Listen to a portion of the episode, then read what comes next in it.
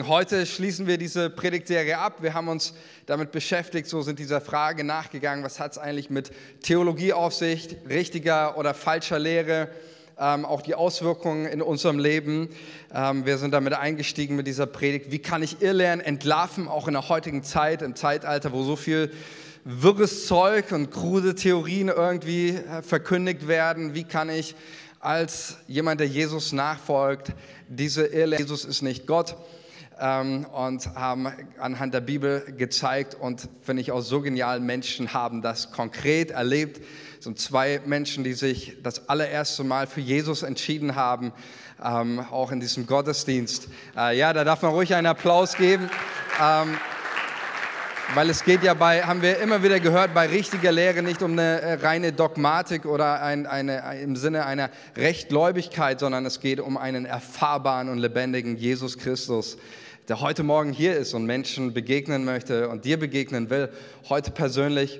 Und ähm, auch in den anderen Predigten ging es immer wieder darum, dieser Aspekt dann auch ähm, muss ich gerade selber überlegen, was war die, die dritte Predigt? Können wir eine Kirche sein, die auch weiterhin einfach ja, gut unterwegs ist, nicht angepasst zu sein, sondern voller Liebe Jesus verkündigt.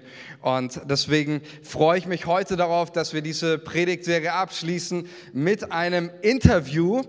Darauf freue ich mich schon sehr. Und ich glaube, es ist immer wieder wichtig auch, dass wir einander zuhören, Lebensgeschichten, Zeugnisse, sagen wir manchmal dazu, dass wir es immer wieder hören, weil das macht unseren Glauben lebendig, oder? Also ich lese euch mal einen Bibelvers, nur einen habe ich euch heute mitgebracht. Apostelgeschichte 14, Vers 27. Da geht es um ähm, Paulus und Barnabas.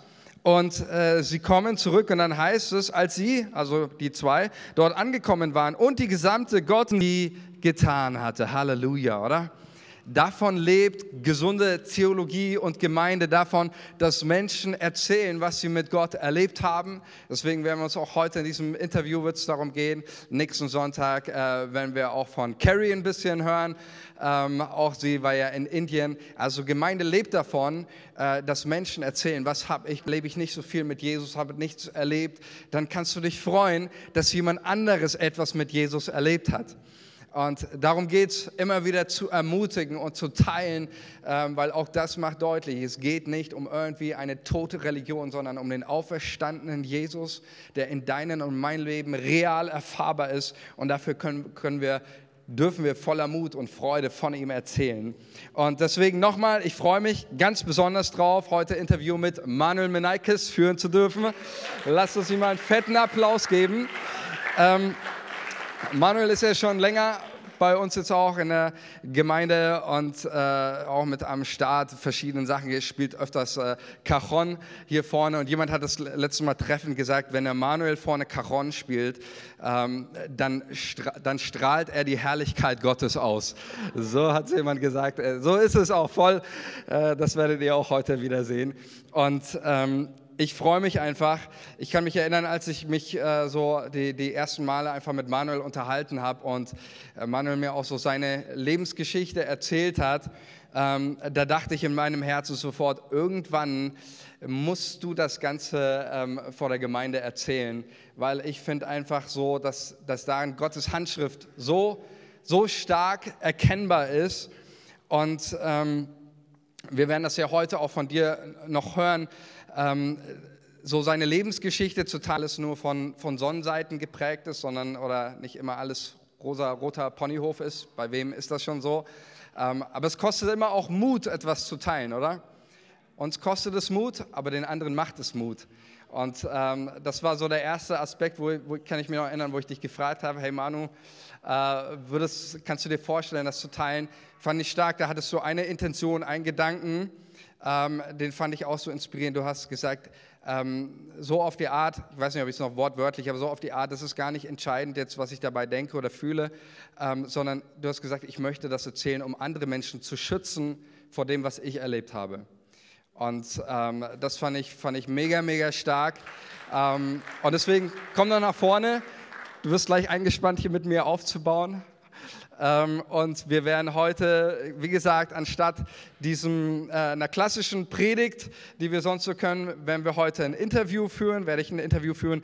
Wir sind trotzdem noch vielleicht für jetzt das erste Mal da sind oder ähm, neu mit eingestiegen sind, auch in diese Predigtserie.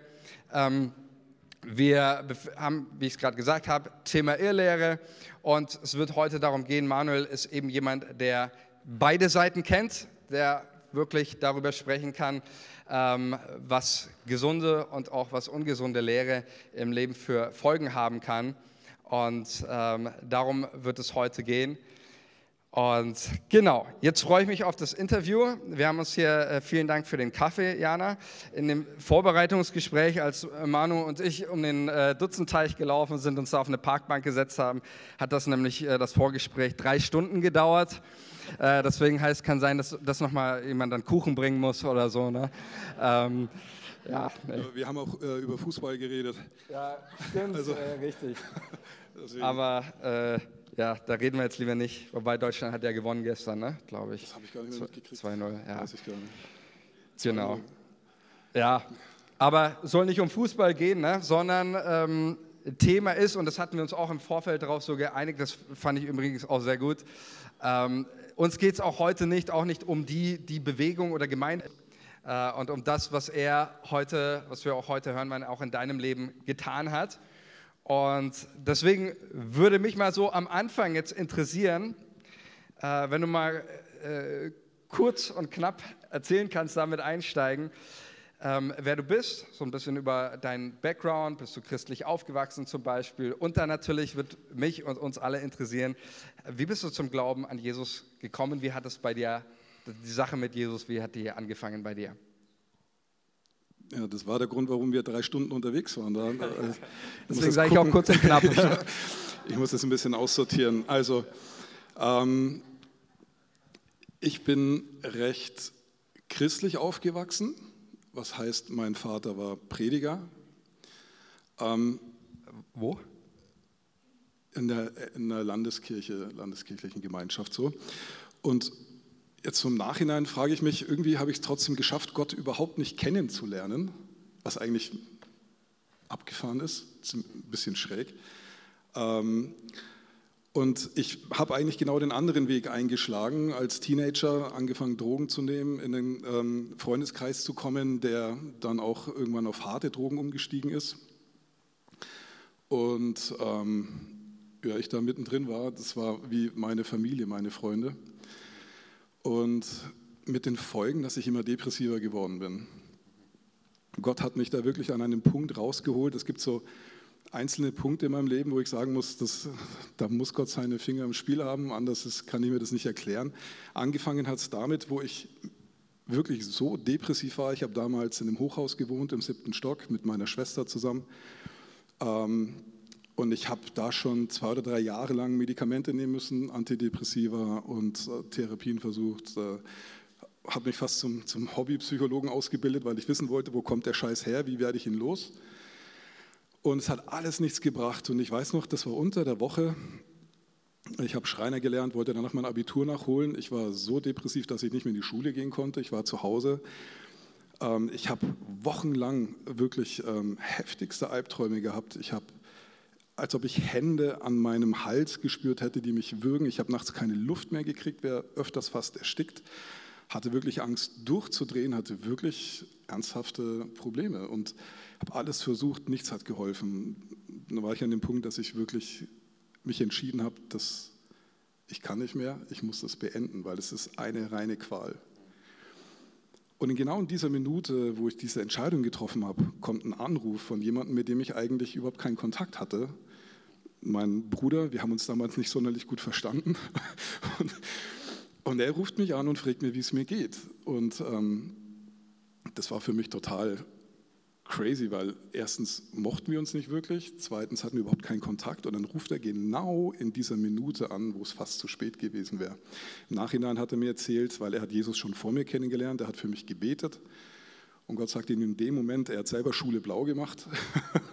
ich konnte nicht, weil ich so depressiv war und er hat mit einem Freund zusammen für mich gebetet und Gott sagt in dem Moment, ruf ihn jetzt an. So, Gott ist anscheinend ähm, irgendwie ich kann es nicht erklären, aber irgendwie gehe ich ihm doch nicht, bin ich ihm nicht egal oder so. Ein zweiter Punkt, ähm, der dann eigentlich alles noch mehr in die Richtung Jesus gebracht hat und, und noch mehr mein Leben verändert hat, war, dass ich aus Versehen in einem Hauskreis gelandet bin. Hatte, hatte ich überhaupt oh nicht weh. vor. Das, mein, mein Bruder schon wieder. Ähm, hat mir gar nicht erzählt, dass der Hauskreis ist, hat nur gesagt, wir treffen uns da. Und dann ähm, ja, saß ich mitten in dem Hauskreis, wo sie schon eine Woche vorher ausgemacht hatten, dass sie da beten füreinander. Und das war mir irgendwie fremd, füreinander beten. Das auch, wie gesagt, obwohl ich christlich aufgewachsen bin, ich kannte sowas nicht. Und ich fand es ein bisschen schräg und gleichzeitig habe ich mich wohl gefühlt, weil ich gespürt habe, die haben irgendwas, was mir gut tut. Und irgendwann war ich dran, dass sie für mich gebetet hatten. Und da ist mir schon richtig warm ums Herz geworden. Ich habe gemerkt, was ist das? Das tut mir gut. Und dann war was sehr Abgefahrenes, das konnte ich damals überhaupt nicht einordnen. Und hat eine so zum Brabbeln angefangen in irgendeiner Sprache, die kein Mensch versteht. Und ähm, dann war wer anders noch da ähm, und meinte, okay, Gott hat gerade zu dir gesprochen und er sagt dir, Vater sein ist nicht leicht, aber ich bin es gerne für dich. Was keiner gewusst hat, ist, dass ich ähm, ein oder zwei Tage vorher so einen Streit mit meinem Vater hatte, dass es fast eskaliert wäre. Und ähm, haben die nicht gewusst. Ich habe gewusst, dass was da zu mir gesprochen wird durch einen Menschen, das war wirklich Gott. Und es hat mir gezeigt, er liebt mich er vergibt mir, er vergibt sogar meinem Vater. Und das war, wo ich mich auf die Reise, ich kenne ihn halt nicht. So. Und dann hat es angefangen, dass ich äh, dann eben vermehrt bei Christenhilfe gesucht habe und da auch so ein paar Sachen erlebt habe, wo ich sehr enttäuscht wurde. Aber durch das, was ich ähm, da erlebt habe, habe ich gewusst, okay, aber egal, ob jetzt mir jemand hilft oder nicht hilft, Interesse an mir, ich möchte ihn kennenlernen. Ähm, mit der Folge, dass ich dann wochenlang jeden Tag spazieren gegangen bin im Wald und habe das Beten angefangen, was am Anfang auch noch sehr komisch war für mich. Ähm, und irgendwann habe ich gemerkt, okay, als ob jemand irgendwie mit mir ist, als ob mich jemand begleitet. Ich habe mich immer umgemacht, ein Reh oder ein Hase oder so, aber ich habe gespürt, es ist jemand da. Ich habe eine Präsenz gespürt.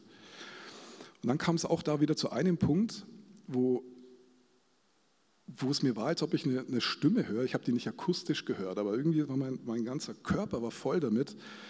Ähm, als ob Gott zu mir sagt, so hey, weißt du noch, wo du total verzweifelt zu mir gebetet hast, so hey Gott, wenn es dich gibt, bitte mach was aus meinem Leben und ich will mein Leben dir geben. Und es waren eben so ein paar Punkte, wo ich dann überlegt habe, okay, ich, ich weiß, dich gibt es jetzt wirklich und es war wie spitz auf Knopf jetzt. Das hat sich alles zugespitzt auf diesen einen Moment mitten im Wald, wo Gott mich fragt, okay, ähm, meinst du es wirklich ernst? Willst du dein Leben mir wirklich geben? Und ich musste gar nicht so lange überlegen, gesagt, ja, das will ich. Und was dann passiert ist, kann man in Worte nicht beschreiben. Ähm, ich, also ich habe das wirklich so erlebt. Ich war mit einem Schlag geheilt hatte keine Depressionen mehr, ähm, war voller Liebe, was ich extrem gemerkt habe an der Person, mit der ich damals öfters zu tun hatte. Ich habe den Typen überhaupt nicht gepackt, aber er hat halt Jesus geliebt. Aber der war schon ziemlich schräg. Und ab da, wo dieses Licht, diese Wärme in mich eingezogen ist, ich habe den Typen total gemocht auf einmal. Wirklich. Ich hab den, ich hab, das, da habe ich gemerkt, das war wie ein, wie ein, wie ein, Gradmesser. Ich habe den Typen überhaupt nicht gepackt hin zu, hey, der ist unendlich wertvoll. Ich mag den einfach nur. Da, wo Hilfe hat, kann ich ihm gern helfen. Das andere ist alles nicht so schlimm. Der liebt Jesus auch. Wir sind eine Familie, wir gehören zusammen. Das war auf einmal meine Realität. Da musste ich gar nichts machen. Das war keine Theorie, es war in meinem Herzen. Es ist eingezogen. Es war auf einmal da. Und ja, so habe ich dann quasi mein neues Leben, wie man in unserem Fachjargon sagt, äh, bekommen. Und es ist, äh, wie du es vorhin gesagt hast, erfahrbare Realität. Ja, ja, ja. voll gut. Ja, also ich, das fasziniert mich. Und was mich auch fasziniert, ist tatsächlich dieser Aspekt, wo du gerade auch gesagt hast, eigentlich kann man wirklich, der erste Punkt, wo du gesagt hast, da hat sich was geändert, war dein Bruder, ja. der für dich gebetet hat, ja. der äh, Gott auch gehorsam der Stimme war und gesagt hat, ich rufe jetzt meinen Bruder an. Wir wissen nicht, ob wir heute hier sitzen würden. Wahrscheinlich nicht. Es hat mein Leben gerettet, Ja. weil einer mal gehorsam war. Genau. Weil dein Bruder dich angerufen hat. Und das Zweite dann auch, dass jemand mutig war, in Sprachen zu beten, so wie es der Geist schenkt. Und dass jemand da war, der das ausgelegt hat für dich. Ne? Ähm, Das war wirklich verrückt, weil mein Kopf hat gerattert, wie das war. Ich habe mir gedacht, warum macht die das jetzt? Mein Kopf hat total das fast durchgedreht, weil so, das war so für den Kopf fast komisch. Aber ich habe Ja. im Herzen gespürt, es wird, es wird hell und es wird warm. ja, Das war, also, ja, ja. das war crazy. Halleluja. Ja. Ja. Okay, und dann, das heißt, also das war so dein, ja, kann man sagen, so das, das erste Mal, da bist du Jesus begegnet, du hast Ja. ihn kennengelernt. Und ähm, klar, du hast auch darüber gesprochen, gerade nochmal über den Hauskreis, aber äh, du hattest dann erzählt, ähm, du hast dich einer Gemeinde dann angeschlossen, irgendwann namens Jesus Freaks. ja. Und äh, erzähl mal das so, wie, wie, wie war das so? Ah, das war, dann, das war ist, wirklich. ist der Name so Programm, wie man, ja? Ja, also der Hauskreis war einer, einer von den Jesus Freaks. ja. Und ja, das hat mich dann natürlich ähm, wirklich wirklich gepackt, also wirklich überzeugt. Ich bin dann da geblieben. Wir hatten ähm, verschiedene Wohngemeinschaften in Nürnberg, vor allem in Gostenhof. Ähm, und jetzt im Nachhinein muss ich auch immer noch sagen, es war eine Hammerzeit. Einfach weil ich war nicht der Einzige, der solche Sachen erlebt hat. Ähm, und wir hatten eine Gemeinschaft, die war einfach genial. Das war wirklich das, wo ich gemerkt habe, dafür bin ich da. Dafür ist der Mensch anscheinend geschaffen irgendwie für ein richtig im, wie im Minusbereich war, total isoliert, viel alleine, einsam und so. Ähm, dieser Freundeskreis, der mir jetzt nicht so gut getan hat, obwohl es auch tolle Leute waren. Ja? Ähm, hin zu einer Gemeinschaft, wo man echt zusammen wirklich Gott anbetet, füreinander da ist, miteinander lebt. Das war Hammer. Das war wirklich, äh, dass es Dämonen zum Beispiel auch wirklich gibt. So. Und dann, wenn man für jemanden gebetet hat, dass sich da wirklich dieses Zeug rührt und wirklich ausfahren muss. Ähm, wir hatten Bekehrungen, wir haben die Leute in der Badewanne getauft, spontan, wenn, sich, wenn gerade einer das erlebt hat ähm, und Jesus da das sein Leben gegeben hat und so. Das war eine sehr, sehr, sehr starke Zeit. Ja. Wir haben eine Dusche hier oben. Kann man auch gleich, Ah. falls jemand noch. Und ein Taufbecken hier natürlich. Aber das, Das da hinten, ist, das ist nicht so schnell voll. Ist das ein Taufbecken? ja, ja. Das Cool. ist, das ist, wir machen auch demnächst wieder, äh, machen wir wieder einen Taufgottesdienst und Okay. da äh, taufen wir hier wieder. Und, äh, richtig, aber das geht nicht so schnell voll. Also wenn jemand spontan ist, dann Dusche. Ne? Okay. Geht auch. Ja. Gott nimmt das ernst. Ne? Ja.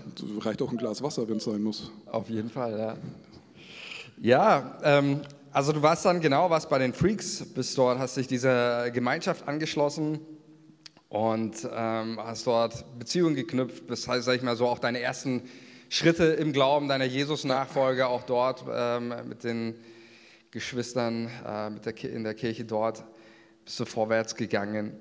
Und ähm, dann hast du dich eben äh, nach der Zeit oder während der Zeit bei den Freaks, du hast dich von dort dann einer Glaubensgemeinschaft angeschlossen, die, ich will es mal erstmal so formulieren, ganz anders lehrt und äh, auch eine ganz andere Denkrichtung hatte. Erzähl mal, wie kam es da so dazu, zu diesem Schritt? Also da muss ich dazu sagen, dass diese anfängliche wunderbare Gemeinschaft sich äh, auch verändert hat, leider. Bei den Freaks. Ja. Ja. Ähm, es hat sich so über die Jahre, haben sich da so zwei Lager gebildet gehabt. Und das eine Lager war so, hey, das, was wir haben, ist doch gut, das reicht. Ähm, und dann gab es ein anderes Lager und da war ich einfach mit ganzem Herzen, muss ich wirklich sagen, mit dabei, hey, mir reicht es nicht. Ich lese im Wort, dass mehr möglich ist.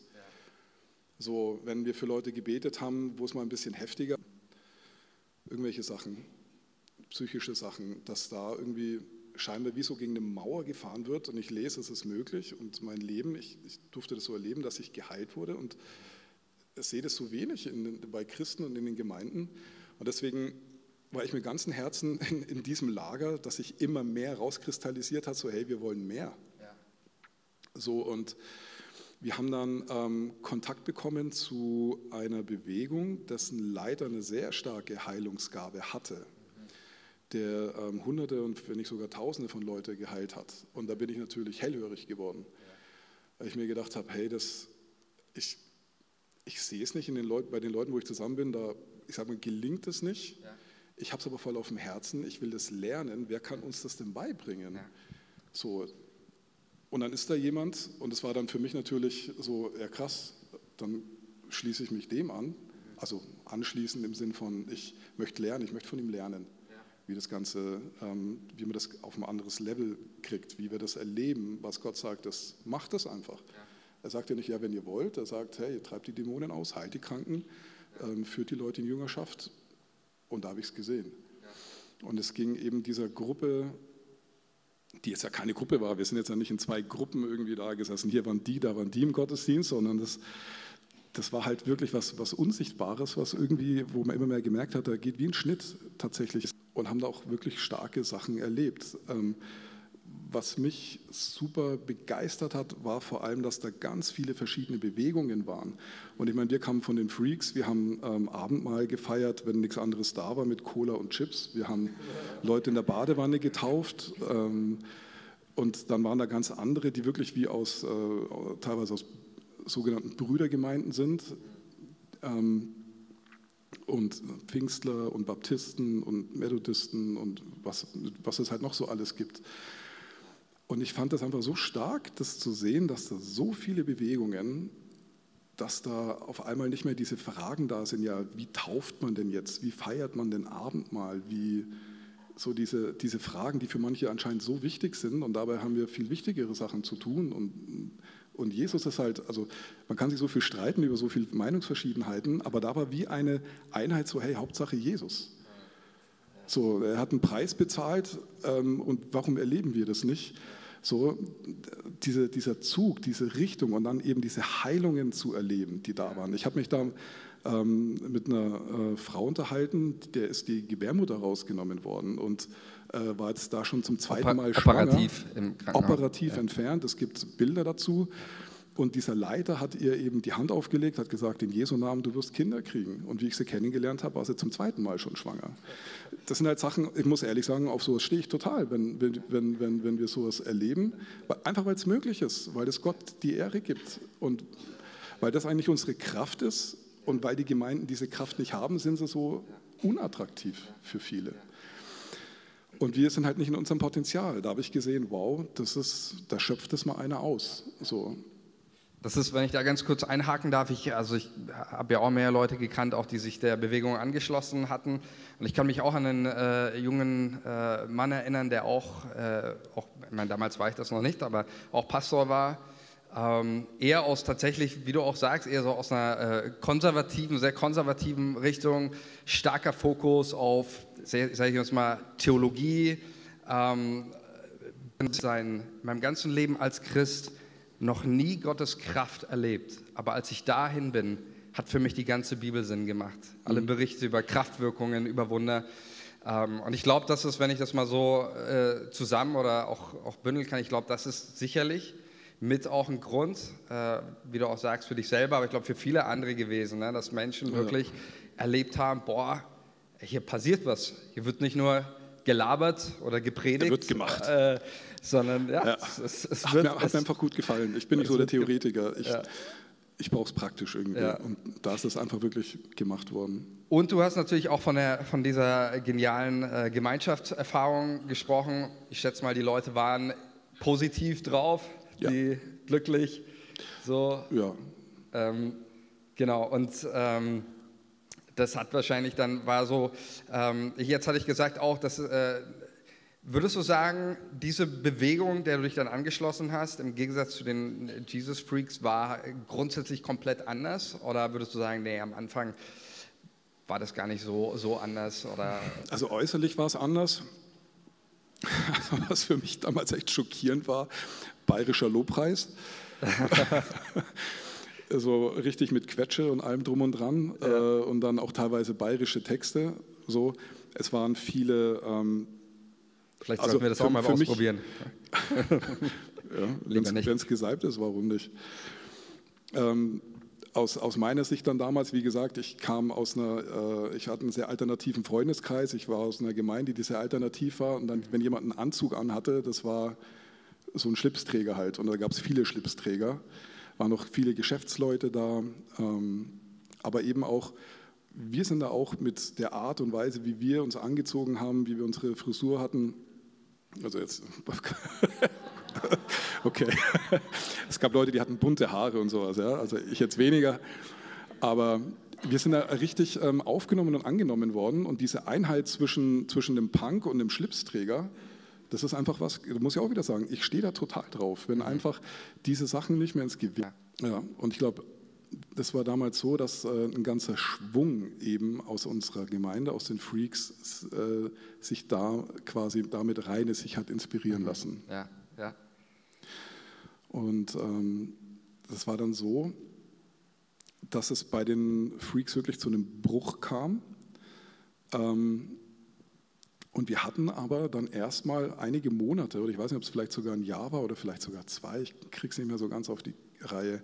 Wir hatten unsere eigene Gemeinde. Mhm. So. Wir haben eine eigene Gemeinde gegründet, die ähm, sich zwar inspiriert hat an der Bewegung, aber noch nicht eingegliedert war. Mhm. Und die Zeit war für mich persönlich und ich glaube für alle, die das da so miterlebt haben, mit die beste. Okay. Einfach wegen dieser Einheit. Ja. Da war dann niemand, der gesagt hat, nee, du darfst da nicht so weit da vorne hin und das ist doch nicht so wichtig mit Heilung, bleib hier, das passt doch alles, wie es ja. ist. So, ähm, also aus meiner Sicht, ja, wenn man jetzt jemand anders fragt, der quasi in dem anderen Lager war, der würde das wahrscheinlich anders sehen, anders wahrnehmen. Aber so, ja. wir waren vereint in dieser Sicht. Wir lieben Jesus, wir wollen mehr. Ja. Und hatten da einfach dann auch einen Rahmen, wo nichts mehr gestört hat. Ja. Wir konnten uns inspirieren, wie wir wollten. Wir haben Lobpreis gemacht, wie wir wollten. Wir haben ähm, viel von den Botschaften, die wir von der anderen Gemeinde, diese Richtung einfach nach vorne zu preschen, diese mhm. Aufbruchsstimmung, die sehr ja. stark war, die, die, konnte man einfach voll mit einbeziehen. Und das, ich muss ehrlich sagen, es war herrlich. Ja. Wir hatten einen Haufen genialer Lobpreiser, da war eine kreative Explosion. Wir hatten innerhalb von einem halben Jahr haben unsere Lobpreiser, wir hätten, wir hätten, keine Ahnung, sechs, acht, zehn verschiedene Alben komplett machen können, mhm. weil so ein Output da war an Begeisterung ja. für ja. Jesus. Ja, stark. Ja. Das ist auf jeden Fall mitreißend. Ist es. Voll. Und ich habe mir echt gedacht, das ist doch das, warum es Gemeinde gibt. Ja. Dass da irgendwie was so ist, was sein, so einen so einen angenehmen Arschtritt gibt, irgendwie das Leben in, in, eine richtige, in eine gute Richtung zu bringen. Weil ich meine, Gott hat das Leben erfunden. Ja. Ich denke ja. immer, wenn, wenn wir mit dem Schöpfer wirklich zusammen sind, wenn wir mhm. wirklich die Weisheit von ihm bekommen, für was diese ganzen Sachen da sind, muss unser Leben doch anders ausschauen, ja. als das, was wir, Stellung, was nicht passt, ist halt, glaube ich, der schwierigste Part an der Sache. Ja, ja das stimmt. Und ja, wir waren damals halt eben so ein Haufen verrückter Christen, die einfach mehr wollten. Ja. Und dass da irgendwie auf einmal einen Rahmen hatten, der uns irgendwie unterstützt hat. Ja. Ihr habt euch dann aber irgendwann der Bewegung komplett angeschlossen. Ja. Ne? Und wie war das jetzt? Du hast erzählt von so den Gemeinschaftserfahrungen, Heilungen von Leuten. Ähm, vielleicht kannst du noch mal ein bisschen auch darüber erzählen, was, was hast du persönlich Hast du auch dort ähm, persönlich Heilungen oder was hat das mit dir erstmal so an, an sag mal, positiven persönlich gemacht? Ähm, fällt mir jetzt gerade spontan ein. Ein wichtiges Thema war damals, ähm, wie haben wir es immer genannt? Ähm, Sündenbewusstsein. Mhm. So das ist ein heikles Thema, weil da kann man auf mehr als von zwei Seiten vom Pferd fallen. Ja. So würde ich im Nachhinein sagen. Ähm, ich habe bei mir gemerkt, ich habe Jesus kennengelernt, ich war hellauf begeistert ja. ähm, und war Feuer und Flamme für Jesus und für das, was er mit uns vorhat, für seinen ja. Geist, für seine, äh, für seine Wege, für seine Ordnungen. Und es ist immer mehr passiert, dass Christen da Anstoß genommen haben, weil sie das so nicht erlebt haben. Die waren dann haben sich angegriffen gefühlt, dass ich sage, ich war geheilt von Depressionen. Was bei ihnen ausgelöst hat, nicht sich zu freuen oder zu sagen, okay, wow, Gott kann das, Ich bin auch depressiv, ich möchte wissen, wie das geht. Das ist oft das Gegenteil passiert, dass sie gesagt haben, scheiße, Gott liebt mich nicht, weil mit mir macht er das nicht. Mhm.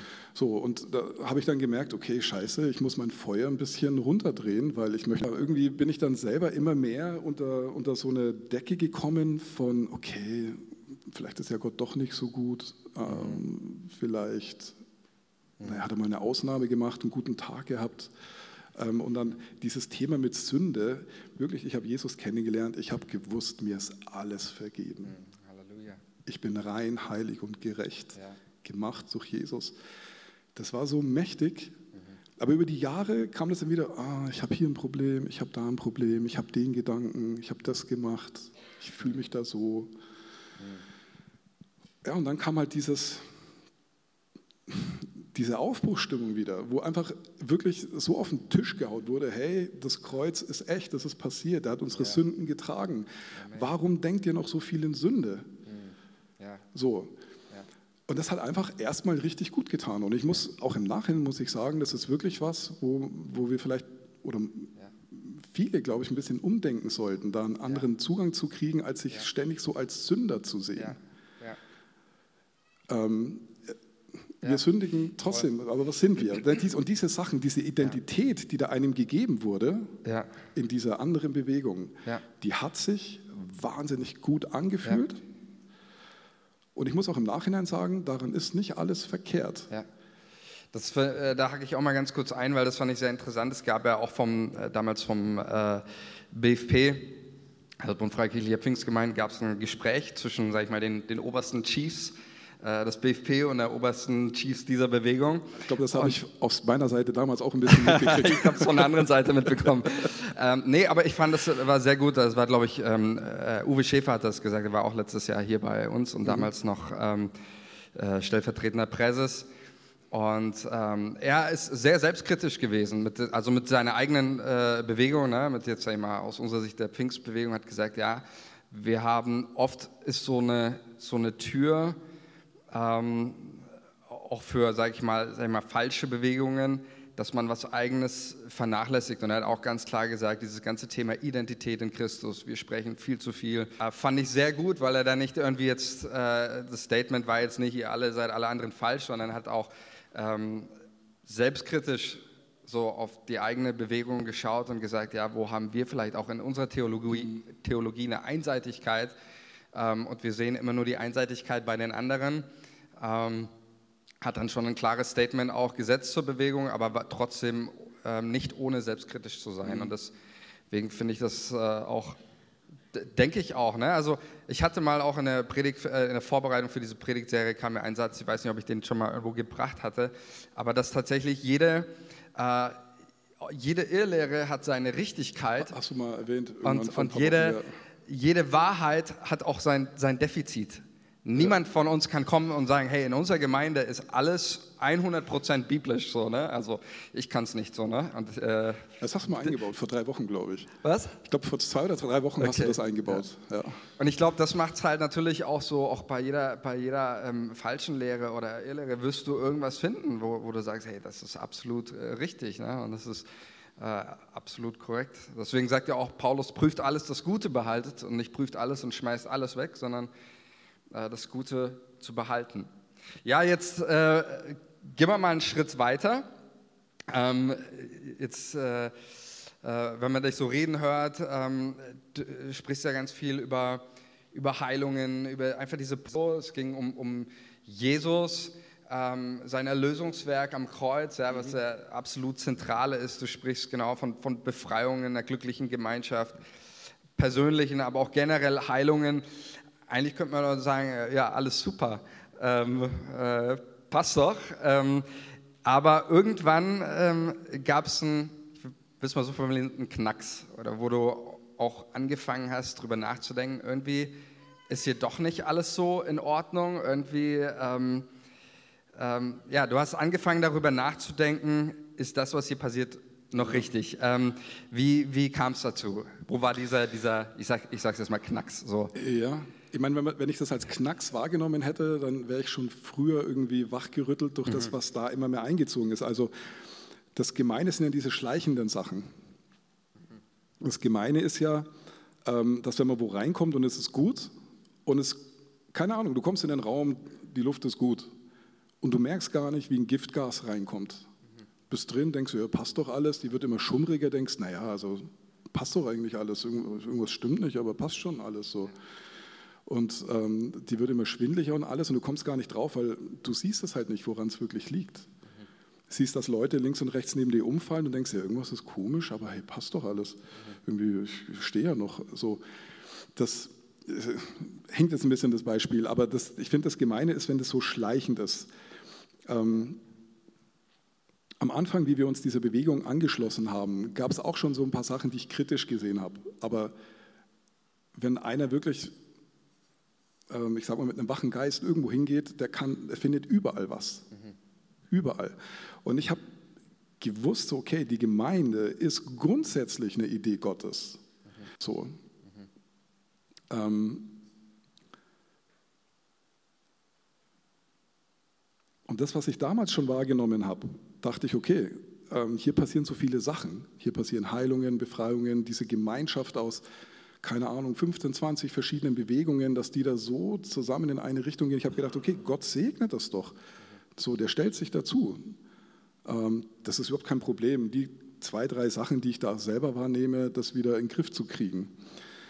Und ja, da gibt es ja dieses äh, das berühmte Beispiel mit diesem Frosch. Man muss Frösche, wenn man Frösche essen will, ich habe noch nie einen gegessen, ähm, man muss die anscheinend lebendig in den Topf tun, äh, weil sonst das Fleisch äh, zu, keine Ahnung, äh, zäh wird oder irgendwas. Und wenn man das gleich ins heiße Wasser macht, dann versucht er natürlich gleich rauszuspringen. Man setzt ihn in kaltes Wasser, habe ich mir sagen lassen, dreht auf ähm, und der merkt diese, diese leichte Temperaturunterschiede nicht, dass es ansteigt. Mhm. Und genauso war es halt in dieser Bewegung auch. Ich meine, diese Sachen am Anfang, wie ich erzählt habe, mit dieser Frau, die keine Gebärmutter hatte und dann da wieder zum zweiten Mal schwanger ist. Ähm, jetzt ist sie allerdings, hat sie drei Kinder, also mhm. damals schon. Ähm, da scheint noch ein Segen, ein gewisser Segen da gewesen zu sein. Und es hat sich hinreißen lassen in eine Richtung, die fast schon wie das Gegenteil ist. Mhm. Ich weiß, wie ich da noch hingekommen bin am Anfang. Da gab es Predigten über Jesus. Das sind bis heute, muss ich leider wirklich ehrlich sagen, sind die mit die stärksten Predigten, die über, über das Kreuz mhm. jemals gehört habe. Mhm. Wie mächtig das ist, was am Kreuz von Golgatha passiert mhm. ist. Ja. Und über die Monate und Jahre ging das immer mehr diese Welt, der, der seine, die Pläne Gottes anvertraut bekommen hat und die Sachen werden so laufen, wie es Gott diesem Leiter anvertraut hat. So, am Anfang ging es darum, dass wir Jesus groß machen und den Heiligen Geist besser kennenlernen, weil der jeden Einzelnen führt, so wie Gott jeden Einzelnen führt, hin zu einem Punkt, wo Gott ihn haben will. Mhm. Und wir dadurch das Reich Gottes bauen, weil sich jeder individuell durch den Heiligen Geist führen lässt in seine Aufgaben, in die vorbereiteten Werke, wie wir lesen. Es kam ganz schleichend über Monate und Jahre hinzu, ohne diesen Leiter und ohne diese Salbung, die er bekommen hat, geht einfach nichts. Mhm. Und das Ding ist, wie ich reingekommen bin, und es ging um Jesus, ich war Feuer und Flamme für Jesus, mhm. deswegen bin ich da rein. Mhm. Wenn ich reingegangen wäre, wo das schon an dem Punkt war, wo es um den Leiter ging, ich wäre rückwärts wieder rausgegangen. Und das ist das Gemeine. Ich war quasi der Frosch, der ins kalte Wasser gehockt wurde, da geht es ihm gut. Und dann kam was dazu, Schritt für Schritt für Schritt für Schritt in eine Richtung, ähm, bis hier ausgesetzt hätte oder drei Monate mhm. und hätte mich wieder resettet, wäre wieder mehr ins Gebet gegangen, wäre mhm. wieder mehr, ähm, hätte mehr Zeit verbracht mit Jesus wirklich, mhm. hätte mir wieder im Wort selber gelesen und mir nicht was erzählen lassen mhm. von irgendeinem Prediger, mhm. sondern hätte ich selber gemacht. Und ich wäre dann nach drei Monaten, nach sechs Monaten wieder hin. Ich hätte gesagt, okay, ciao. Ja, ja. Das ist nicht mein Weg, den Gott für mich hat. Ja.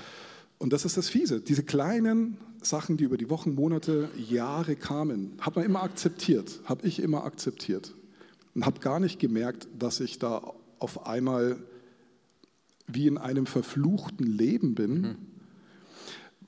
weil diese Sache gefühlt wie ein Rausch, mhm.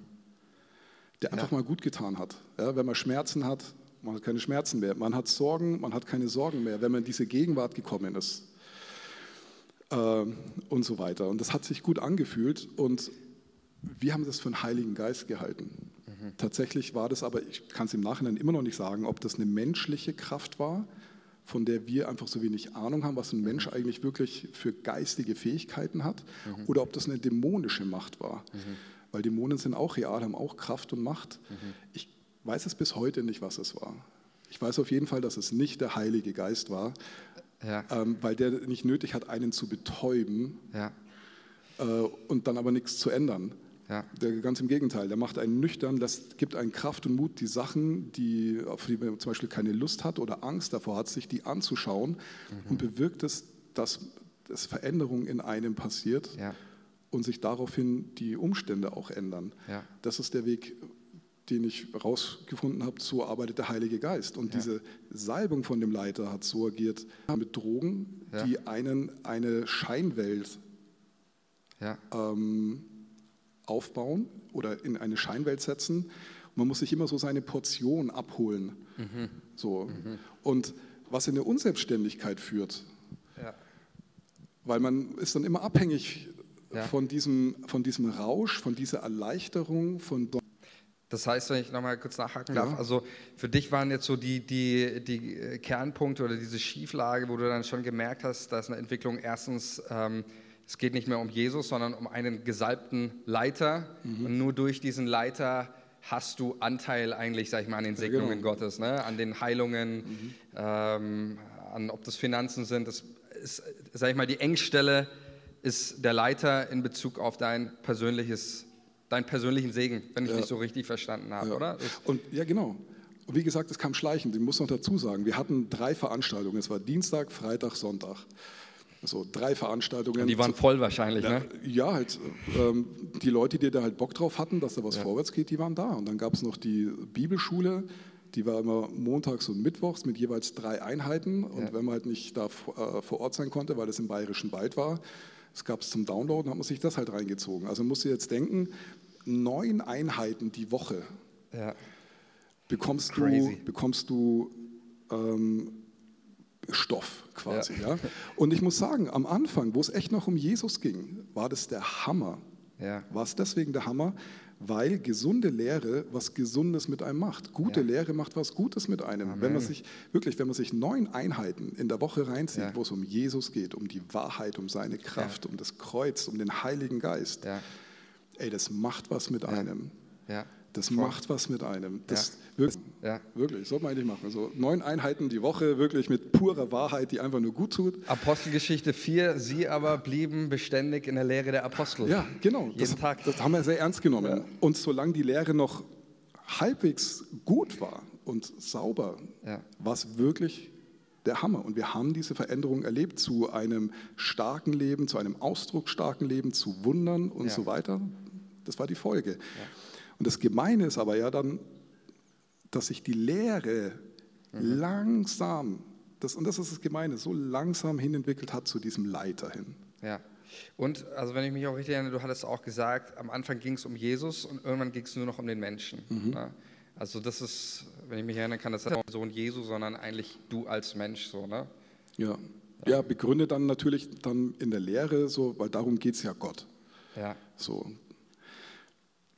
ich meine, was ja stimmt, er hat, dem, er hat dem Menschen wirklich einen Wert gegeben, wie er ihn geschaffen hat. Das, ja. Wir sind die Krone der Schöpfung. Er hat den Planeten gemacht und uns anvertraut. Wir, wir haben wirklich einen Wert. Ja. Ich habe dazu mal einen guten Satz gehört, den fand ich super, weil das stimmt natürlich. Äh, wenn wir Jesus sehen, sein Kreuz und alles, dann sehen wir, diesem Gott geht es wirklich um den Menschen. Ja. Äh, jemand hat mal einen guten Satz gesagt, der ich finde, das gut auf den Punkt bringt, so dieses, äh, Gott geht es um uns, aber uns geht es um ihn. So, ne? Und nur wenn es uns um ihn auch geht, dann erleben wir auch diesen, diese Wechselwirkung, ja. ne? auch der, der Segnung Gottes, aber da eben, wo der Mensch anfängt, sich nur noch um sich selbst, seine eigenen Wünsche oder sag mal, sein, sein Ego zu drehen, äh, das führt nicht. Die völlige Schräglage. Ja. Das ist ja äh, die totale Themaverfehlung eigentlich. Ja. Ich meine, Gott hat den Menschen geschaffen als Gegenüber. Ja. Wir existieren nur deswegen, weil Gott ein Gegenüber haben wollte. Ja. Jetzt, wenn wir nicht das Gegenüber sind, dann sind wir nicht in unserer Rolle. Ja. So, und in, in dieser Rolle als Gottes Gegenüber erleben wir das, was Gott für uns hat. Und das ist Ja. schön, es ist Ja. mächtig, es ist toll, es ist gut. Ja. Jetzt ähm, neigen wir uns langsam dem, dem Ende entgegen, aber jetzt wird es nochmal. Sind schon drei Stunden um oder was? Äh, drei, ich glaube noch nicht, oder? Äh, nee. ähm, mein Kaffee ist schon fast leer, glaube ich. Ne? Oh, ich habe noch überhaupt nicht getrunken. Ja, sollten wir mal machen, um die Zeit ein bisschen zu überbrücken. ähm, ja, also ich finde find das äh, definitiv sehr spannend, auch nochmal zu sehen, so ich glaube für uns alle, so diese grundsätzlich diese Entwicklungen, ne? auch wie, wie, kommt man, wie kommt man darauf? Ich glaube, am Anfang steht oft irgendwie ein, ich sag mal, ein Defizit oder eine Not, so, ne? dass man sagt, hey, das will ich erleben, man schließt sich irgendwo an. Dann aber auch, wie du sagst, dieses, ähm, diese schleichende Entwicklung, ne? das ist am Anfang, das ist ja gerade auch der Punkt gewesen, ich glaube auch, warum so viele Leute auch zu dieser Bewegung, sag ich mal, äh, gewechselt haben, auch ähm, weil eben am Anfang viele Dinge noch nicht so ersichtlich sind. Siehst du es noch nicht, wenn etwas wächst, ja, da ist noch keine Frucht, kannst du noch nicht beurteilen, ist das jetzt wirklich von Gott oder nicht oder wie auch immer. Ähm, ich glaube, das ist einfach für uns alle auch ein wichtiger Faktor, das, das mal zu sehen, diese Schleichenden auch, ich glaube, auch selber reflektiert zu sein und immer wieder auch mal vielleicht aus, ich will jetzt nicht sagen aussteigen, aber einfach sich mal irgendwie zurückzunehmen und zu reflektieren, auch über Ja. das eigene Leben, auch über die eigene per persönliche Beziehung zu Jesus. Stimmt es bei mir noch? Ist es, also wie gesagt, man kann ja immer, äh, man kann von der einen Seite runterfallen, man kann auch von der anderen Seite runterfallen und ähm, äh, Bibel macht ja auch deutlich, es gibt zwei Extremformen der Irrlehre. Einmal diese völlige Freiheit und Zügellosigkeit, ein anderes Extrem ist die Gesetzlichkeit, die genauso mindestens eigentlich noch häufiger thematisiert wird. Ähm, Ja, Teufel ist ja tatsächlich, also Teufel ist ja nur wichtig, dass wir vom Pferd fallen. Ihm ist ja scheißegal, ob wir links oder rechts Richtig. vom Pferd fallen. Ihm ist nur wichtig, dass wir vom Pferd fallen. Genau. Weil er weiß, wenn wir auf dem Pferd bleiben, ähm, kommen wir in unsere Bestimmung. Wenn wir in unsere Bestimmung kommen, dann hat er keine Chance mehr. ja, ja, Durch Jesus Christus. Wenn wir das Richtig. ausleben, was wir durch ihn haben. Ja. Deswegen, ihm ist wurscht, wo wir vom Pferd fallen. richtig, ja. Genau. Jetzt, ähm, ja, eigentlich hattest du die, die Frage hattest du sogar schon äh, beantwortet, weil du hast genau hast gerade auch von diesen Schieflagen erzählt, eben dieser, dieser Einseitigkeit auch, ähm, auch in Bezug auf die Lehre, ähm, oft äh, auch in der Bibelschule, auch dieses Thema der gesalbte Leiter, ohne den, den einfach nichts geht. Ich meine, es ist ja fast schon Vergötterung. Äh, wie auch das Extrem, ja, der Leiter ist scheißegal, so, ne? das ist auch nicht biblisch, Ja. sondern die gesunde Mitte ist hier wieder äh, gefragt. Ähm, und dann war eigentlich so auch äh, meine Frage, aber die hast du eigentlich schon beantwortet. So, ähm, du merkst die Dinge, du merkst, da ist was falsch, aber man bleibt trotzdem dabei. Ne? Auch wenn es geschehen Dinge und dann drückt man bei der einen oder anderen Sache dann doch mal ein Auge zu, wo man eigentlich sagen müsste, nee, hier läuft das nicht mehr richtig, oder? Immer in der Hoffnung, dass Gott das ganze Ding schon wieder schaukelt. Und ich, also im Nachhinein ist man immer schlauer. Gerade wenn man große Fehler gemacht hat, ist man im Nachhinein umso schlauer. Und ich merke, ähm, diese, was Gott mir richtig wichtig gemacht hat, ist diese Verantwortung, die wir selber haben, ähm, wenn wir wirklich mit Gott gehen. Ja, Ähm, wenn wir irgendwas anderes ähm, wichtiger nehmen als ihn selber, ja, hat das Auswirkungen. Ja, Und er möchte uns gern vor diesen negativen Auswirkungen bewahren. Ja. So äh, steht im Wort, er ist ein sehr eifersüchtiger Gott. Warum? Weil er uns so liebt. Warum? Weil er den höchsten Preis bezahlt hat, den man haben kann, um wieder in ein Leben zu kommen, das wirklich in Verbindung mit dem Schöpfer steht. ja. Was, was wahnsinnig Mächtiges ist. Das, das ist ein gutes, gutes Stichwort, was du sagst, weil das, ähm, das würde mich jetzt hier nochmal interessieren, diese Auswirkungen. Ne? Du hast jetzt auch gerade darüber gesprochen, diese schleichenden Entwicklungen weg von diesem Leben mit Jesus als, als Miteinander gegenüber der Schöpfer, der dich gemacht hat, hin zu einem Leben, wo es immer nur um den Menschen ging. Äh, Welche Auswirkungen hatte diese Entwicklung oder ich sage mal auch diese Lehren auf die Leute generell bei dieser Bewegung und auch auf dich persönlich? Du meinst anfangs oder wie es Nee, dann ich zum mein- Schluss war? Ich meine jetzt so zum, zum Gegen- Schluss. Also am Anfang hatten wir gehört, hast du ja auch darüber gesprochen, diese äh, persönliche Freiheit, auch diese äh, starke Identität, weg von Schuldgefühlen hin zu Jesus. Ähm, aber jetzt würde mich nochmal interessieren, einfach diese, ich sage jetzt mal, wo es wirklich anfing, ungesunde Lehren, die Jesus nicht mehr im Mittelpunkt haben. Was hat es mit dir persönlich gemacht. Ähm, ähm, was waren so die, die Entwicklung, das Resultat dieser, weil wir auch gesprochen haben, auch gesunde oder auch ungesunde Lehre hat immer eine Wirkung in unserem Leben. Jetzt würde mich mal interessieren, was waren die ungesunden Auswirkungen dieser ja, also auch im, im Nachhinein sehe ich das so viel klarer. Also wenn man sich gesund ernährt, ja. ähm, geht es dem Körper. Anfangs, wo das noch halbwegs rein war oder rein, da gibt es verschiedene Ansichtssachen, Ansichten und so, hat es wahnsinnig gut getan. Und zum Schluss war es eben genau das Gegenteil. Wenn man sich gesund ernährt, man ist stark, man ist vital, man ist fit, mhm. konzentriert, irgendwie ja. ähm, hat Power, was umzusetzen. Ich bin aufgewacht dadurch in einem Leben, wo ich gemerkt habe, hey, ich bin, ich bin wirklich schwach geworden. Mhm. Ich bin sehr unsicher geworden. Ich bin ähm, wie, wie in der Dunkelheit, wie, wie das ständig so eine Wolke über mir mhm. ist, wo es ständig regnet, immer ähm, soll ich das sagen? Also so Bedrückung, eine unglaubliche Bedrückung. Ich habe es wahrgenommen, im Nachhinein habe ich Worte dafür, ich hätte mich damals nicht ausdrücken können. Mhm. Aber wie wirklich eine, eine, eine seelische Armut, mhm. ähm, wo ich mich so leer gefühlt habe. Mhm. Wirklich leer, von Gott entfernt. Mhm. Und das war aber auch so eine Sache, die kam, dadurch, dass es so schleichend war, ist es mir nicht wirklich aufgefallen. Aber da, ja. da es hat auf einmal angefangen, nach einigen Jahren, dass ich wie aufgewacht bin mhm. und ähm, gemerkt habe, okay, mein Leben, die Fakten in meinen äh, Beziehungen, in meiner Partnerschaft, in meinem Beruf, in meinen Finanzen schauen völlig anders aus, als ich es eigentlich von meinem Herzen her will und auch wie ich es im Wort lese, dass es mir eigentlich möglich ist und sein sollte.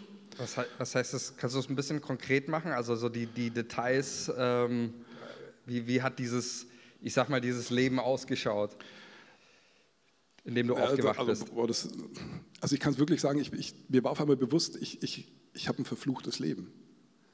Jetzt habe ich aber ja jede Gemeinschaft, wir hatten diese tollen Projekte, wir hatten, ich habe wirklich ein Leben gehabt, das ist aufgegangen. Und auf einmal nach Jahren in dieser Bewegung wache ich auf und merke, ich habe ein verfluchtes Leben und hatte riesengroße Fragezeichen, wie das passieren konnte. Was heißt verfluchtes Leben? Also wie, wie hat sich das... ständig gemacht und es ging ähm, bergauf als Schreiner und auch als Produzent, als Musiker, Songwriter mit Künstlern zusammen. Das ging bergauf. Während wir in dieser Bewegung waren, war das ein einziges Auf und Ab, gegen Ende hin zu einer Tendenz bergab. Mhm was sich natürlich auch finanziell äh, dargestellt hat. Mhm. Und ähm, die Freundschaften, ich bin eigentlich doch eher ein geselligerer Typ, mhm. der es irgendwie mag mit Leuten, Gemeinschaft und so weiter. Und irgendwie hat es überall geknistert und gekrieselt und so. Mhm. Komplett. Also es gab eigentlich keinen Lebensbereich, der gut war. Mhm. Wenn du jetzt noch drei, vier, fünf andere Lebensbereiche nennen würdest, die mir jetzt nicht einfallen, könnte ich sagen, ja, so war es da. Und gegen Ende hin war es dann irgendwo da unten. Ein mhm. verfluchtes Leben. Mhm. Krass. Und du sagst, es ist vielen Leuten so gegangen dann? Ähm, ich würde sagen, den meisten, mhm. wirklich ein paar wenige, die ja. immer noch in diesem Rausch irgendwie, den man da halt erlebt, irgendwie so aufrecht durchlaufen mit einem Grinsen. Ja aber wo man merkt, es, ist, es ist, hat nicht wirklich Substanz. Mhm. Die beten nicht mehr für die Leute, die bauen nicht Reich Gottes. Tatsächlich, mhm. die bauen nicht Reich Gottes. Ja. Ihre Definition von Reich Gottes ist eine völlig andere, wie es im Wort Gottes steht. Mhm. Und ich meine, die Bewegung war zu ihrer Spitzenzeit ungefähr 10.000 Leute groß. Ja. Wie ich raus bin, waren es vielleicht noch, weiß nicht, irgendwas um die drei, vier. Mittlerweile sind es vielleicht noch 1000. Mhm. Und ähm, wie gesagt, das mit den Ehen zum Beispiel, ich habe jahrelang zugeschaut, wie eine Ehe nach der anderen kaputt geht, hm. ähm, bis meine dann auch dran war. Mhm. Ähm, ja. Hm. Und du bist dann, du hast gesagt, du bist aufgewacht. War das für dich dann der Moment, dass du sagst, okay, jetzt ist Schluss mit dieser Bewegung, ich, ich gehe hier raus? Oder Gab es da noch mal was oder wie, wie kam es dann? Das war ein Prozess, der ein paar Wochen gedauert hat, weil ich einfach nicht mehr anders konnte, weil ich so am Ende war. Wenige Wochen gedauert. Ich konnte irgendwie nicht mehr zu den Veranstaltungen hin, weil ich wollte mich nicht mehr betäuben. Mhm. Ich wollte nicht mehr hin, um mir was zu holen, um mich wieder glücklich zu fühlen, frei mhm. zu fühlen, diesen, diesen Schmerz nicht mehr zu spüren. Ich wollte das nicht mehr. Ich habe echt gedacht, okay, ich, das, ich möchte nicht mehr davonrennen. Ja. Ich möchte ich möchte ich möcht ein gutes Leben. Ich habe es ja. ja schon mal gehabt. Ja. Ich möchte das wieder. Und ich ja. habe gemerkt, okay, wenn ich immer dahin gehe und es wird nicht besser, dann kann es das ja nicht sein. Ja. Du hattest mal erzählt, dass du auch, ähm, also in einem Gespräch, das wir hatten, dass sie richtig schlecht geworden ist, wenn du ja, dort wirklich. Ja. Ich, mir, mir ging es einfach echt schlecht, also auch körperlich. Ich habe gemerkt, ey, das, ich kann mir das nicht mehr antun. Ja.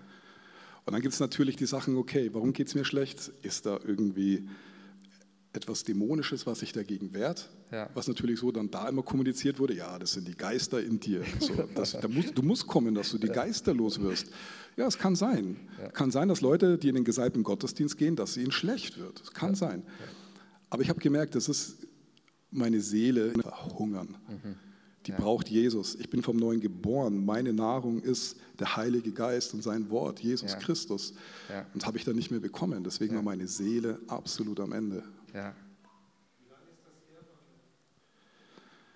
Äh, dass ich raus bin?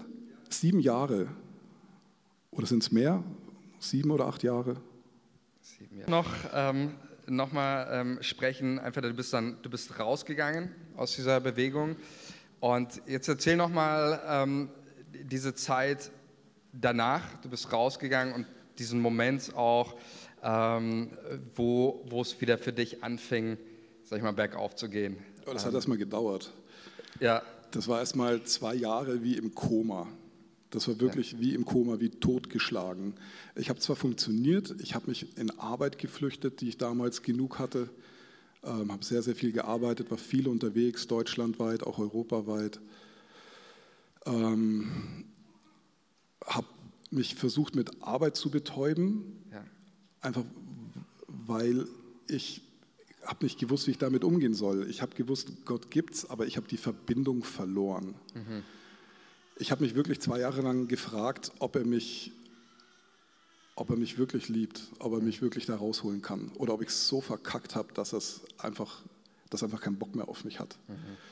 Dass obwohl ich ihn so gut kennengelernt habe, ich meine, er hat mich von Depressionen geheilt. Leider sind es nicht so viele, die das erleben dürfen. Ich durfte es erleben und habe mich trotzdem ähm, einem, einem Mann hingegeben, der von sich meint, dass er der, ähm, der Gesalbte Gottes für diese Zeit ist. So, ja? Und ich habe echt gedacht, scheiße, ich habe es damit total verkackt. So, ich, Gott lässt mich jetzt einfach. Und es waren wirklich zwei Jahre, die super, super hart für mich waren. Ähm, ich war sehr alleine in der Zeit, sehr einsam. Ähm, die Bedrückung war extrem. Depressionen sind zwar nicht wirklich zurückgekommen, ich musste keine Medikamente nehmen, mhm. aber diese Bedrückung war so extrem, dass mir ging es aber wirklich beschissen. Ich habe mhm. gewusst, ja, ich muss da irgendwie durch. Irgendwann habe ich gemerkt, okay, es fühlt sich an wie ein reinigendes Feuer, weil ich langsam über die Monate wieder ein bisschen klarer geworden bin in meinem mhm. Kopf. Mhm. Im Nachhinein muss ich auch wirklich sagen, dass Gott das mit Absicht da ein bisschen drin gelassen hat, Mhm. Einfach um die Folgen, die Konsequenzen zu spüren. So geht er halt mit seinen Kindern um, so, die in die Reife waren. Davor habe ich das auch nicht so gewusst. Jetzt weiß ich es und kann jedem nur empfehlen, sich einfach dem nicht so hinzugeben. Ähm, ja. Das hat Gott mit Absicht gemacht, denke ich. Und ich durfte daraus lernen. Ja. Ja. Und da gab es dann auch so ein paar Punkte, die mich da wieder rausgeholt haben. Hast du ähm, du, oder du hattest mal darüber gesprochen, auch so diese, diese Frage, die du Gott auch gestellt hast, Gott, warum hast du das zugelassen? Ich glaube, die sich jeder Mensch stellt, wenn jemand schwierige Phasen durchmacht ja. oder Dinge erlebt. Ja, hast, ja. Du, hast du darauf eine Antwort bekommen? Ja, die habe ich prompt bekommen. die, damit habe ich gar nicht gerechnet, dass, dass ich da so schnell eine Antwort kriege. Ich hab, das war meine Hauptfrage. Also warum hast du das zugelassen? Also ich, weil ich dachte, ich baue damit Reich Gottes. Das war meine Intention. Ich wollte, ich habe Gott kennengelernt, mein Leben gehört ihm, ich will ihm gehorsam sein. Und ich dachte, diese Bewegung ist sein Wille, weil er so genial angefangen hat. Und solange ich immer nur gefragt habe, ähm, warum, warum, warum, ich habe nicht wirklich die Antwort ähm, gekriegt. Ich habe nur immer mehr gemerkt, hey Gott, du liebst uns doch. Ich habe dich doch schon so kennengelernt. Ähm, wie, wie konnte das denn passieren? Hm. Also ist auch eine Art Warum, ja, aber es war irgendwie spezifischer so, wieso hast du es zugelassen, dass ich da reinkomme und das alles so erlebe, obwohl du mich liebst und hm. obwohl hm. ich doch eigentlich deinen Willen tun will. Die Frage war viel spezifischer. Und da kam dann prompt die Antwort, weil er den Hochmütigen widersteht. Weil, auch wenn Gott dich über alles liebt, dich beschenken will, noch und nöcher,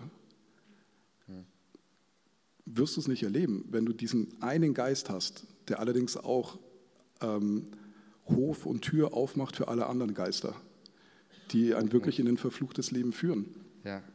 Ich meine, es ist die Natur vom Teufel anscheinend, dieser Hochmut, der sagt, ähm, und das waren die Konsequenzen davon. Ja. Und er hat mir gezeigt, er liebt mich, er liebt mich, er liebt mich. Mhm. Aber er widersteht dem Hochmütigen, weil ja. das ist was, das packt er in seiner Familie einfach nicht. Das stimmt. Ja. Und ich meine, er darf bestimmen, wer in die Ewigkeit mit reingeht und wer nicht. Ja. So, und er sagt, Hochmütige will ich bei mir nicht. Ja. So. Und es war super hart für mich, das mhm. so zu erfahren. Im Nachhinein muss ich aber dann trotzdem sagen, was Gnade, dass ich das jetzt hier schon erleben durfte. Ja, ja. Weil es heißt, dass er mich in der Ewigkeit doch mit dabei haben will. Halleluja.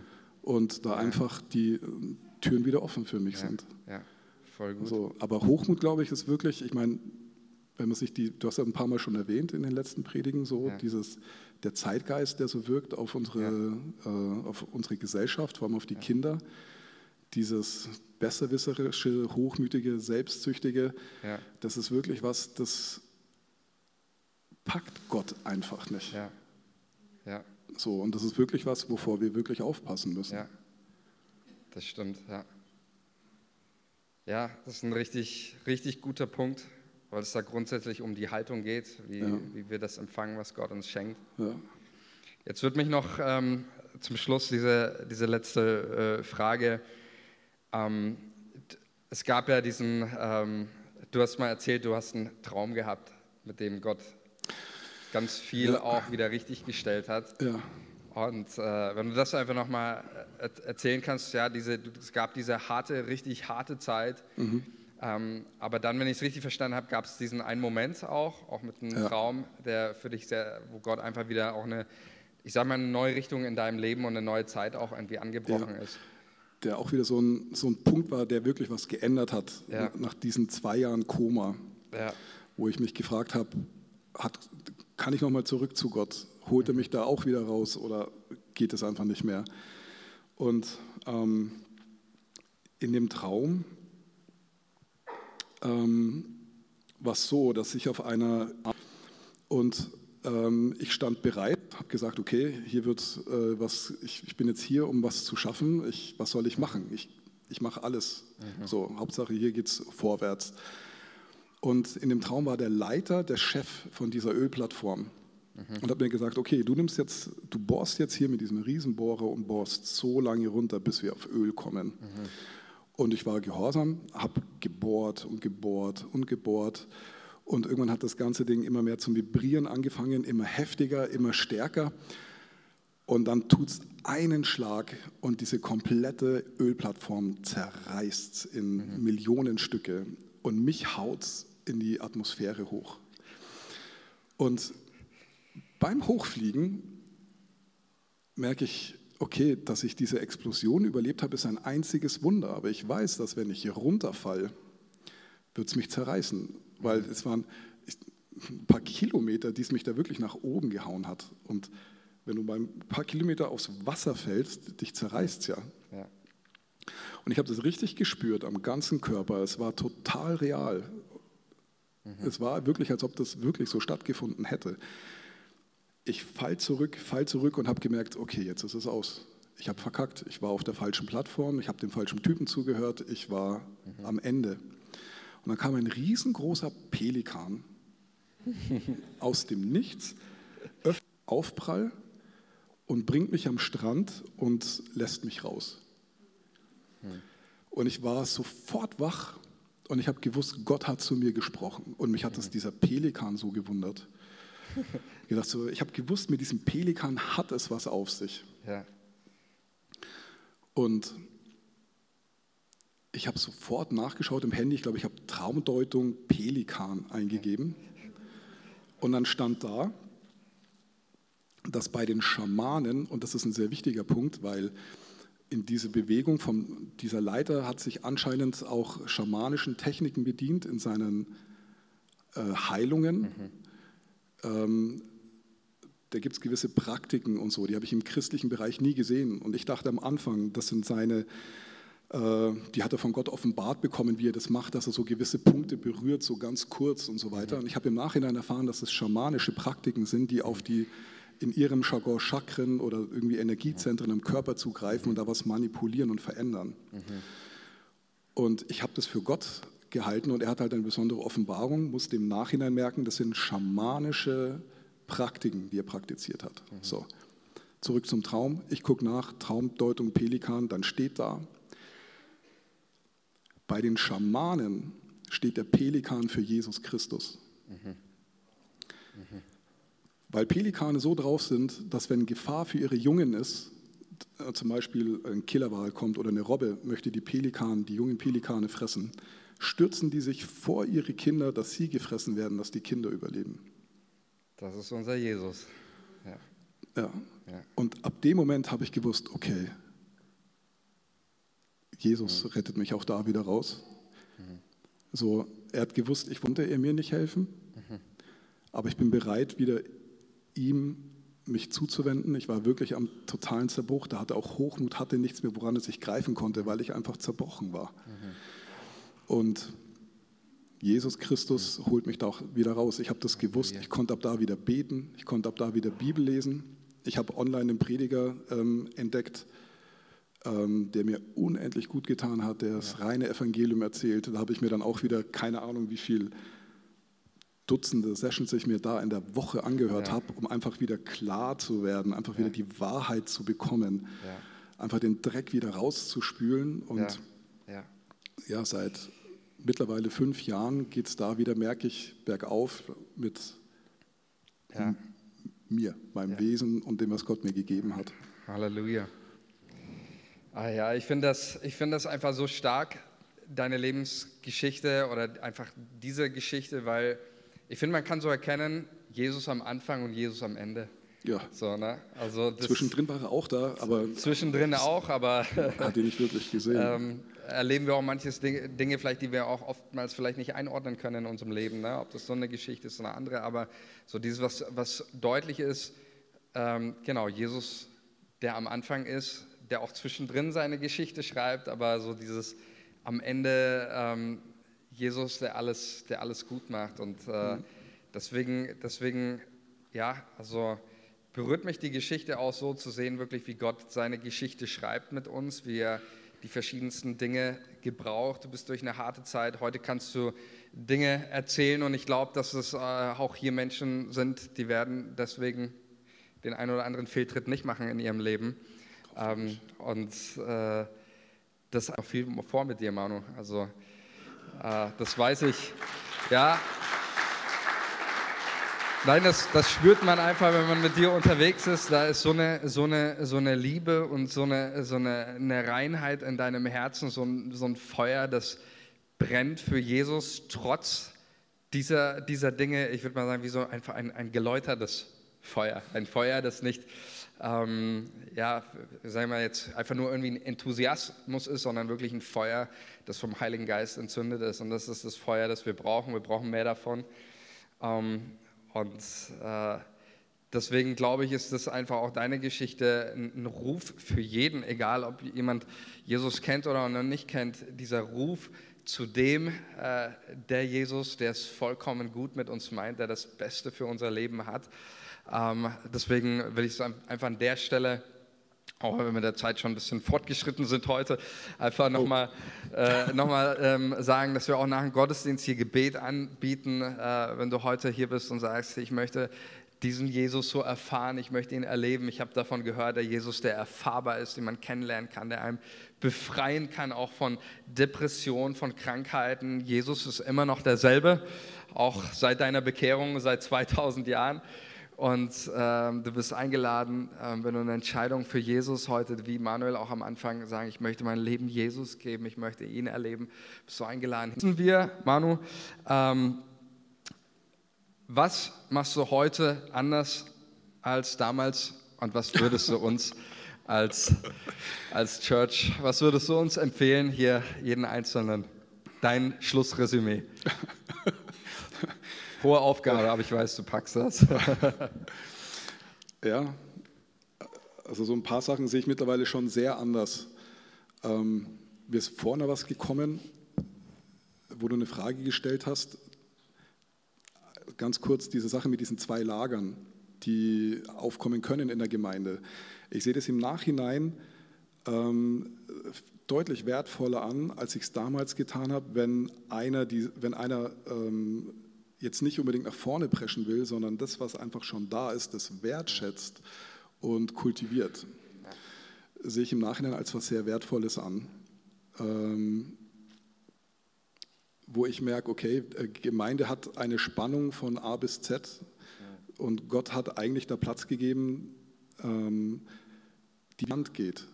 Weil wir haben so viel anvertraut bekommen durch die ganzen, ich sag mal, Kirchenväter oder wie man das nennt, die Sachen für uns entdeckt haben, die, die müssen wir kultivieren in den Gemeinden. Und gleichzeitig, finde ich, sollten wir nicht unbedingt zufrieden sein mit dem, was da ist, sondern ja.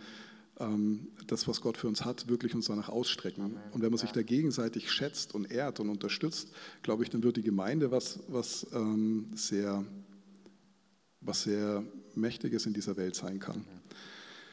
Und was sich vor allem bei mir persönlich geändert hat, von der Einstellung her, ähm, wo ich merke, dass, ich nicht, dass man nicht alles glauben kann, was man hört. Mhm. Auch nicht, dass man nicht alles glauben kann, was man denkt. Gibt es ja diesen Facebook-Spruch irgendwie, glaub nicht alles, was du denkst. Und da ist wirklich ganz schön was dran. Ja.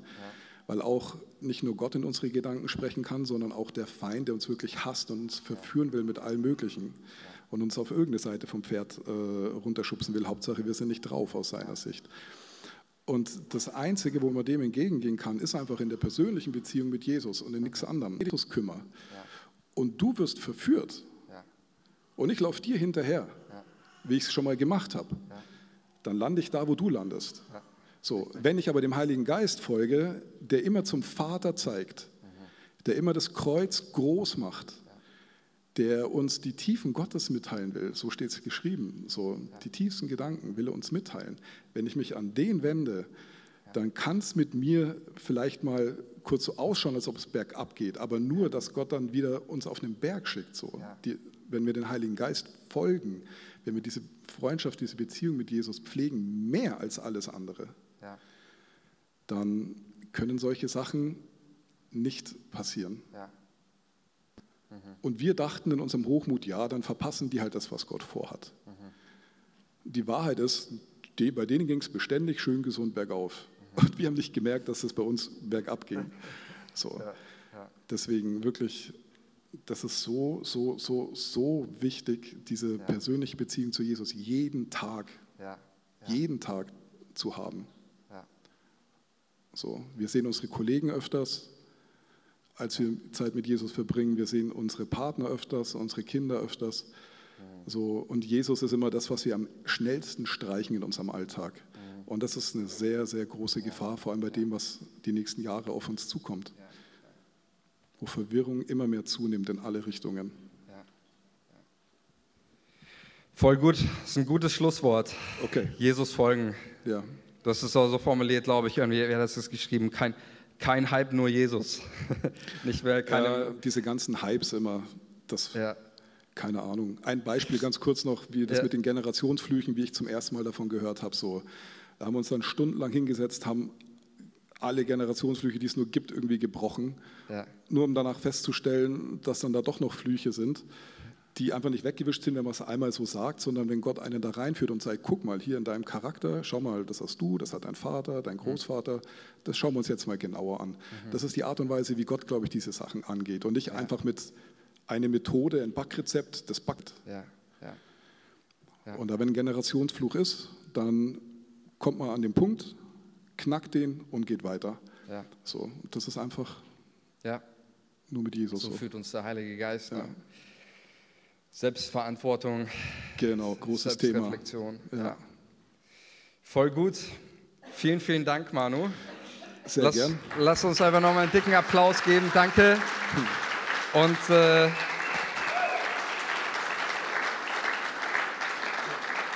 ich entschuldige mich den allen Kids-Mitarbeitern, äh, dass es heute ein bisschen länger geworden ist, aber äh, ja, Entschuldigung, ist, schon 10 vor 12. Ja, genau. Ja, ja, Deswegen machen wir jetzt Schluss. Aber ich glaube, das war richtig, richtig wertvoll ähm, für uns alle. Äh, Fakt ist, diese ganzen, auch mit, mit Hypes und äh, sonstigen Bewegungen. Das Traurige ist ja, dass sich letztendlich das in jeder Generation wiederholt. Äh, unsere Kids werden dasselbe. Äh, das ist schon seit 2000 Jahren Kirchengeschichte, gibt es da nichts Neues unter der Sonne. Ähm, aber wie gut ist es auch, dass du heute mit uns das geteilt hast und dieser klare Ruf zu Jesus, ähm, wer er ist und auch diesen Ausblick, was er für uns tun kann. Also vielen Dank nochmal, Manu. Äh, immer wieder gerne. Du darfst dich nochmal setzen. Und ähm, ich möchte einfach für uns nochmal beten. Lad uns ein, nochmal ähm, aufzustehen. Und äh, möchte uns nochmal segnen und Kaffee geht. Jesus, wir danken dir von Herzen, dass du ein lebendiger Gott bist. Du bist der auferstandene Jesus, den wir bekennen.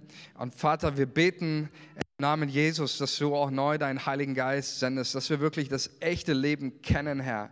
Und dass dein, dein Geist wirklich in unseren Herzen brennt, ein Geist ist, der sich ausstreckt nach dem Neuen, auch was du für uns vorbereitet hast. Du hast einen Auftrag für uns, Herr. Du möchtest nicht, dass wir uns mit Status quo zufrieden geben, sondern du möchtest, dass wir das volle Leben in dir, Jesus, ergreifen. Und ich bete, Vater, für uns auch nochmal, auch für die nächste Zeit, für das auch, was kommt, dass wir immer mehr und mehr Menschen äh, sind hier, die erleben deine enorme Power, deine Kraft, Jesus. Ich bete, dass Zeichen und Wunder geschehen, Herr Jesus, und dass wir nicht die sich verführen lassen, äh, sei es von Menschen oder sei es von irgendwelchen dunklen Mächten, sondern dass wir dir, dem auferstandenen Jesus, folgen. Ich bete, Heiliger Geist, um Schutz jedes Einzelnen, dass jeder hier bewahrt wird vor einem falschen Weg, vor einem Weg, der in die Irre führt, für wieder im Alltag dein Reden hören, Heiliger Geist, dass uns in die Nähe unseres himmlischen Vaters, unseres Schöpfers führt.